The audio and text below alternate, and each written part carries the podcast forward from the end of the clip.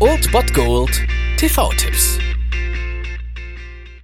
Tagesacht und moin, hier ist wieder euer Filmkonsigliere Margie und wenn ihr auf Fremdschämen TV von RTL verzichten könnt, aber mal wieder Bock auf einen anständigen Film habt, dann hab ich vielleicht genau das Richtige für euch, denn hier kommt mein Filmtipp des Tages.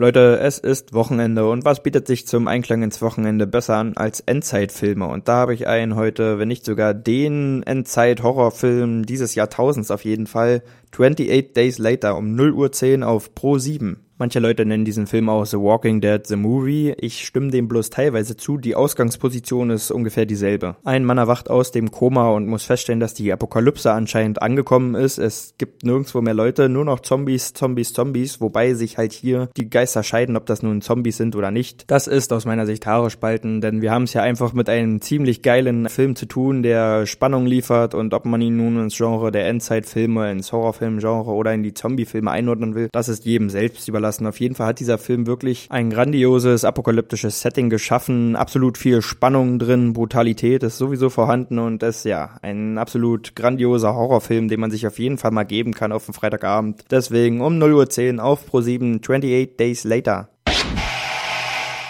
Das war es dann wieder von meiner Seite. Ihr habt wieder die Wahl zwischen Filmriss und Filmtipp und ansonsten hören wir uns morgen wieder 13 und 19 Uhr oder on demand auf Ernst FM. Da gibt's auch einen Trailer für euch und ich bin dann mal weg. Macht es gut, Freunde der Sonne.